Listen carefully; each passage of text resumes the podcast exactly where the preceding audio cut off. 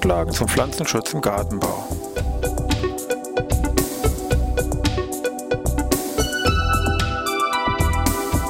Ein wöchentlicher Podcast der Forschungsanstalt für Gartenbau an der Fachhochschule Weinstefan von und mit Thomas Lohrer. Für Gartenbaustudenten und alle anderen, die sich für Krankheiten und Schädlinge an Pflanzen, deren Biologie und Bekämpfung interessieren.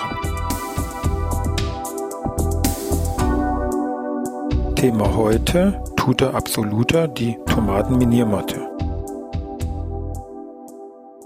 Ja, ich begrüße wieder Herrn Wein Stefan zur neuen Podcast-Folge Pflanzenschutz im Gartenbau. Wir erinnern uns vielleicht vor ein paar Jahren gab es mal diese Kastanie und gibt es immer noch diese Kastanienminiermotte, die da aus dem Nichts eigentlich auftauchte, sich rasch ausbreitete, viele Kastanien befallen hat, in den Blättern hier ihre Minen gezogen hat und für einen frühen Laubfall sorgt und im Sommer teilweise schon unter einer kahlen Kastanienallee da im Biergarten gesessen sind oder da zu Fuß unterwegs waren.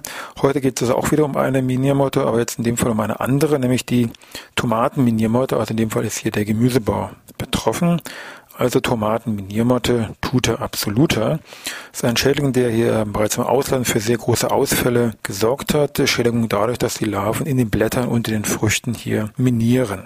Nur mal zwei Zahlen und zwei Hinweise mal so aus der Presse hier aktuell aufgeschnappt, hier vom Anfang Mai. 12 Millionen Kilogramm Tomaten weniger. Es geht um eine Nachrichtung, Meldung, dass ja der Export von den kanarischen Tomatenanbauern in dieser Saison hier reduziert worden ist. Schuld daran hier Hinweis Tuta Absoluta. Anderer Hinweis, Niederlande Tomatenexporte an die USA vorübergehend gestoppt. Stichwort auch hier Auftreten der Tomatenminiermotte. Steht also jetzt im Juni, sage ich mal, nicht nur der Fußball vor den Touren, sondern auch vielleicht schon hier diese Tomaten-Miniermotte. Den ersten kurzen Abstecher hat sie bei uns ja schon gemacht. Im Herbst 2009 gab es bereits erste Hinweise aus Baden-Württemberg, aber sonst ist sie eigentlich überhaupt noch nicht bei uns hier aufgetreten. Das muss man eigentlich kann man fast wie im Fußball vorgehen, wenn man ein Spiel da für sich entscheiden möchte. Jetzt da natürlich den Gegner entsprechend zu analysieren und dann eine Gegenstrategie zu entwickeln, dass man dann irgendwo gewinnt. Und genau das wollen wir eigentlich mit dieser Tute Absolute auch mal so ein bisschen fußballtechnisch hier durchziehen. Bevor wir uns unseren Gegner mal ein bisschen bezüglich der Biologie genauer angucken, vielleicht mal ein paar Eckdaten zum Auftreten und der Verbreitung. Also beheimatet ist die Tomatenminiermotte im ja, Mittel- und Südamerika, manche sagen auch Chile, also zumindest aus dieser Ecke kommt dieser Fall. Da hat sich dort in den 70er, 80er Jahren sehr massiv ausgebreitet und für ganz massive Schäden, Totalausfälle hier gesorgt. Befällt im Wesentlichen natürlich die Tomate, also Tomatenminiermotte aber auch meinetwegen hier Kartoffelkraut, Aubergine und andere Pflanzen, die in der Familie der Solanaceen vorhanden sind, auch meinetwegen manche Zierpflanzen, also Betunien, Datura, auch meinetwegen andere Unkräuter aus dieser Familie können hier ebenfalls betroffen, geschädigt und hier als Quelle dienen. Tuta Absoluta wurde als Falter 1917 zum ersten Mal beschrieben, hat dann nach einer, sage ich mal, systematischen Irrfahrt seit 1994 dann diesen entsprechenden bekannten, mittlerweile bekannten Namen Tuta Absoluta bekommen.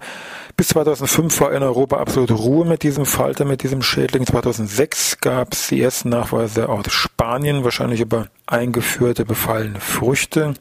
Und in den laufenden, den nachfolgenden Jahren, 2008, 2009 und noch 10 hatte ich dann nicht so ganz nachvollziehbar, dann wieder diese Schädling weiter ausgebreitet, beziehungsweise dann gab es weitere Funde. Im Wesentlichen Ausbreitung in Südeuropa und in Nordafrika.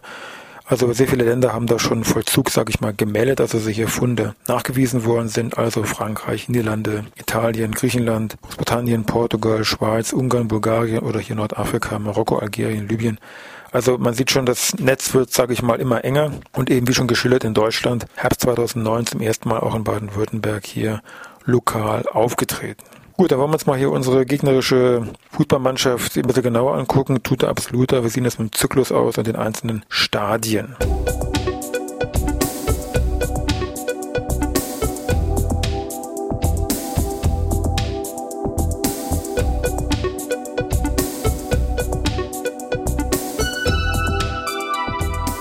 Bei der Tomatenminiermotte handelt es sich um einen klassischen Schmetterling, wenn man so will, der innerhalb einer bestimmten Familie eingegliedert worden ist, nämlich der sogenannten Palpenmotten oder der Tastermotten, der Gelechiide.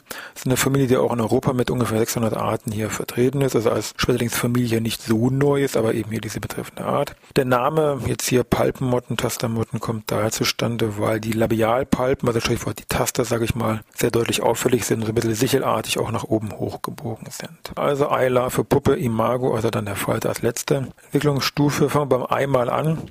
Gehen die einzelnen Stadien mal ganz kurz durch. Das ist ein bisschen eine Erkennung oder eine Zuordnung haben. Ei, Ablage im Wesentlichen einzeln an den Blättern, blattunterseits, meistens kann aber auch woanders Stängel und so weiter abgelegt werden, aber ich sag mal drei Viertel und mehr blattunterseits. Ablage, sehr kleine Eier, nur drei Millimeter, weißlich, cremig und ein Weibchen kann ungefähr so 250 Eier, sage ich mal, ablegen. Die Larven durchlaufen vier Stadien, äh, nach dem Schlupf ungefähr einen halben Millimeter groß, werden dann in der Summe her bis ungefähr knapp neun Millimeter groß. Klassische Raupe mit Beinen und dunkler Kopfkapsel. Farblich eine gewisse Veränderung über die einzelnen Larvenstadien. Das fängt so ein bisschen hell an, geht dann über ins Grünliche, später dann ins Rötliche, die eben dann hier die Hauptschädigung hervorrufen, indem sie eben in Blättern, Stängel und Früchten hier minieren, also fraßmäßig aktiv sind. Die Puppe, 6 mm ungefähr groß, braun gefärbt, findet sich meist im Boden, aber auch teilweise an der Pflanze möglich. Der Falter selber, Imago, erinnern wir uns von der Größe so ein bisschen wieder fast Richtung Kastanienminiermatte, also relativ klein, 5 bis 7 mm ungefähr Körpergröße, besitzt hier fadenförmige lange Fühler, graubraun, so von der Grundfarbe her, mit vielen dunklen Punkten versehen sind dämmerungs- und nachtaktive Tiere, die sich tagsüber meistens unter den Blättern irgendwo verstecken. Entwicklungszyklus, wie bei allen anderen biologischen Systemen, auch durch sehr stark temperaturabhängig. Im Süden von Europa rechnet man mit 10 bis 12 Generationen pro Jahr, das ist jede Menge. Bei uns im Wechselhaus würde man eher so vier bis fünf Generationen pro Jahr einmal ansetzen.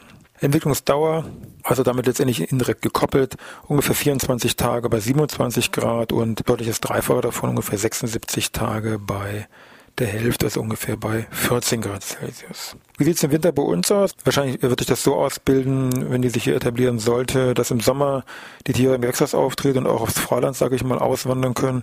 Und zum Winter hin, da die Tiere eigentlich jetzt nicht in dem Sinne frosthart sind, hier den Rückzug ins Gewächshaus wahrnehmen und dort, zumindest in einem frostfreien Gewächshaus hier als Ei, Puppe oder als Falter hier den Winter sicher überstehen.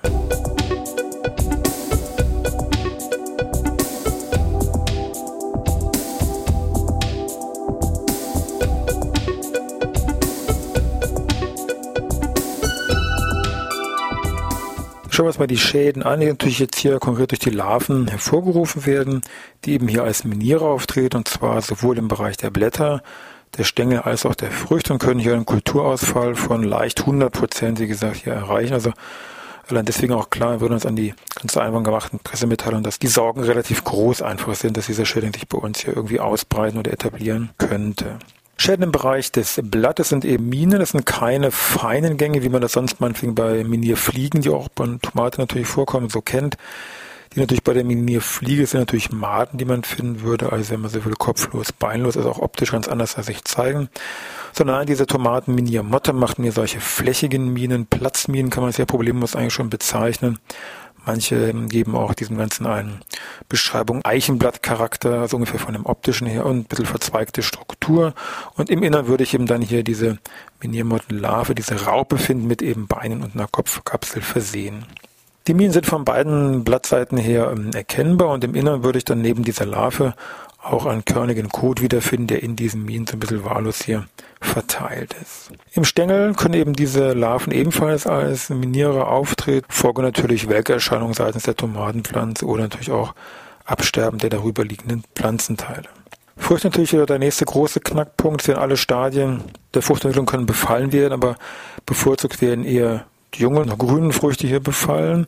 Problem ist nicht nur der Primärbefall durch die Larven, sondern auch, wenn die dann rausgehen, die können ja auch meinetwegen erst die Blätter befallen, dann den Stängel oder mal die Frucht und hin und her. Ist nach diesem Primärbefall durch die Larven dann auch sehr schnell ein Sekundärbefall durch eben Pilze und Bakterien hier folgt und dann eben die weitere Schädigungsstufe hier einleitet.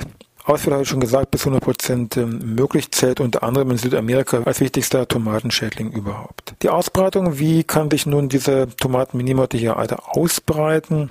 Womit es vielleicht auch angefangen hat und auch immer heute noch ein wichtiger Punkt ist, ist natürlich der ganze Handel. Befallene Früchte, wie meinetwegen Spanien 2006 auch vermutet worden ist, dass hier die Einschleppung über irgendwelche befallenen Früchte stattgefunden hat. Lokal ist hier die Ausbreitung nur im geringen Meter-Kilometer-Radius möglich.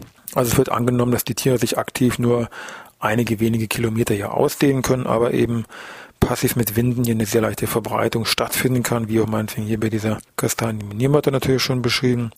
Und auch neben den befallenen Früchten kann natürlich auch über latent infizierte Jungpflanzen hier über den Handel hier eine weitere Verbreitung von diesem Falter passieren. Es gibt noch, das noch als Ergänzung, auch noch andere Raupen, was auch wieder andere Schmetterlingslarven, die als Miniere hier auftreten bei Tomate, die sogar in der gleichen Familie wie Tuta absoluta drin enthalten sind. Da sind zwei im Wesentlichen zu nennen, vielleicht mir für den Fachmann von Interesse. Zum einen Phytorimee, Operculela und äh, Calferia lycopersicella. Ja, jetzt kennen wir unseren Gegner, sagen wir unsere gegnerische Mannschaft schon ganz gut. Jetzt ist nur die Frage, was kann ich nun tun, also Strategien entwickeln im Sinne Vorbeugung, Bekämpfung. Gibt es da irgendwie einen Doppelpass, den man irgendwie vielleicht sich im Hinterkopf behalten könnte? Gucken wir mal gleich, was wir dagegen tun können.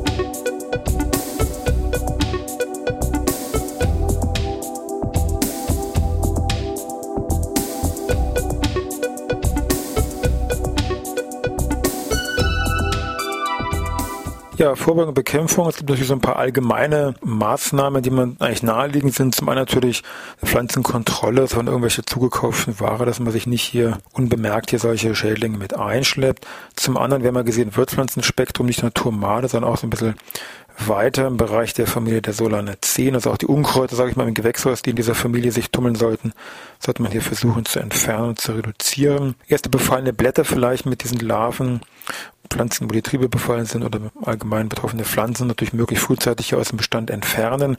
Nicht einfach nur lose in die Schubkarre, sondern gleich in irgendwelche Säcke zu verpacken. Auch nicht kompostieren wir natürlich hier sehr schnell aus die Larve dann nochmal über die Puppe der Falter hier rauskommen kann. In mehr südlichen Ländern ist natürlich auch die Gefahr gegeben, auch hier bei uns vielleicht mal irgendwann Zuflug von außen, da wäre natürlich eine Maßnahme mit irgendwelchen Insektennetzen an den Lüftungen, an den Türen anzubringen, dass hier von außen kein Zuflug von diesen doch sehr kleinen Faltern hier stattfinden kann. Das Hauptaugenmerk bei der Bekämpfung richtet sich aber im Moment so Richtung aus drei Bereichen. Schöpft man hier, sagen wir so drei Stürme hat man da. Einmal Stichwort Pheromonfallen, das andere Pflanzenschutzmittel und das dritte Stichwort Nützlinge. Fangen mit diesen Pheromonfallen mal an. Pheromonfallen sind bekannt zum Abfangen eben der Männchen. Verschiedenartige Strategien denkbar. Zum einen zum reinen Monitoring, also festzustellen, wann ist Falterflug, um dann darauf hingehend dann im Wesentlichen natürlich dann mehr über Pflanzenschutzmittel hier einzugreifen. Andere Strategie, die natürlich auch umgesetzt werden kann, ist der Massenfang, das einfach größere Mengen von Pheromonfallen, meist auch mit so Wasserfallen konzipiert, aufgestellt werden, um die Tiere wirklich massiv abzufangen. Und das dritte, was auch aber nur bei größeren Beständen möglich ist, ist die sogenannte Verwirrungsmethode, dass eben auch wieder sehr viele von diesen Pheromonfallen auffängt um so eine große Wolke, sag ich mal, hier in den Bestand hineinzubringen, dass hier die Paarung unterbleibt. In der Regel rechnet man für diesen, sage ich mal, Massenfang so zwei bis fünf Fallen von diesen Wasserfallen da auf ungefähr 1000 Quadratmeter und so alle sechs Wochen muss man da diesen Pheromondispenser hier auswechseln. Wichtig ist, wird eben nur diese Männchen von diesen Pheromonfallen abgefangen um eben dann diese Begattung letztendlich zu verhindern. Im Ausland wird das noch teilweise gekoppelt mit irgendwelchen Lichtfallen, die dann außerhalb des Gewächshauses aufgestellt werden, wo man dann eben versucht, Männchen und Weibchen zeitgleich hier, wenig selektiv sind ja die Lichtfallen hier, aber zumindest auch wegzufangen. Das andere sind dann eben Maßnahmen Richtung Pflanzenschutzmittel. Bei einem Minierer natürlich generell immer nicht so einfach, die Tiere hier zu erwischen. Gibt ja mittlerweile auch eine ganze Reihe an Wirkstoffen, wesentlich aus Auslandserfahrung natürlich bekannt, wo man weiß, das sollte eigentlich hier auch funktionieren. Zu nennen sind solche Wirkstoffe wie unter anderem hier Imidacloprid, Indoxacarb oder auch Spinosat. Bacillus thuringiensis wäre ja auch noch unter anderem einsetzbar. Resistenzen muss man gleich sagen, ist in den Ländern bekannt, speziell in Südamerika, wo eben dieser Vater schon längere Zeit bekannt ist. Nützling ist so mein Reservestürmer, kann man fast sagen, weil da so die ersten Versuche am Laufen sind mit verschiedenen Parasitoiden, speziell Schlupfwespen, Trichogramma-Arten. Bei den Prädatoren sind sie wesentlich in Raubwanzen, Makrolophus und andere Arten, die hier irgendwo in der Erprobung sind, aber auch da ist man gute Dinge, Methoden zu entwickeln, die man hier etablieren könnte. Auch für die Züchtung so als immer noch letzten besten Hoffnung schon mal gibt es auch bereits erste Herkünfte, Isolate, Sortenprüfungen, die zeigen, okay, da ist ein gewisses Potenzial vorhanden, dass es da auch Tuta absoluter resistente Sorten, Herkünfte etc. gibt, die man dann so auf, aufgrund der Basis dann hier in die Züchtung mit einbringen kann. Ja, damit sind wir mit unserem Thema tut absoluter Tomaten jemand eigentlich durch. Ich denke, wir sollten das handhaben wie im Fußball, hinten möglichst dicht machen, vorne stürmen, dann sollte man das Problem irgendwie ganz gut in den Griff kriegen und da als Gewinner irgendwo draus hervorgehen. Ja, in diesem Sinne wünsche ich noch was, eine schöne Woche und dann wieder bis nächste Woche Dienstag.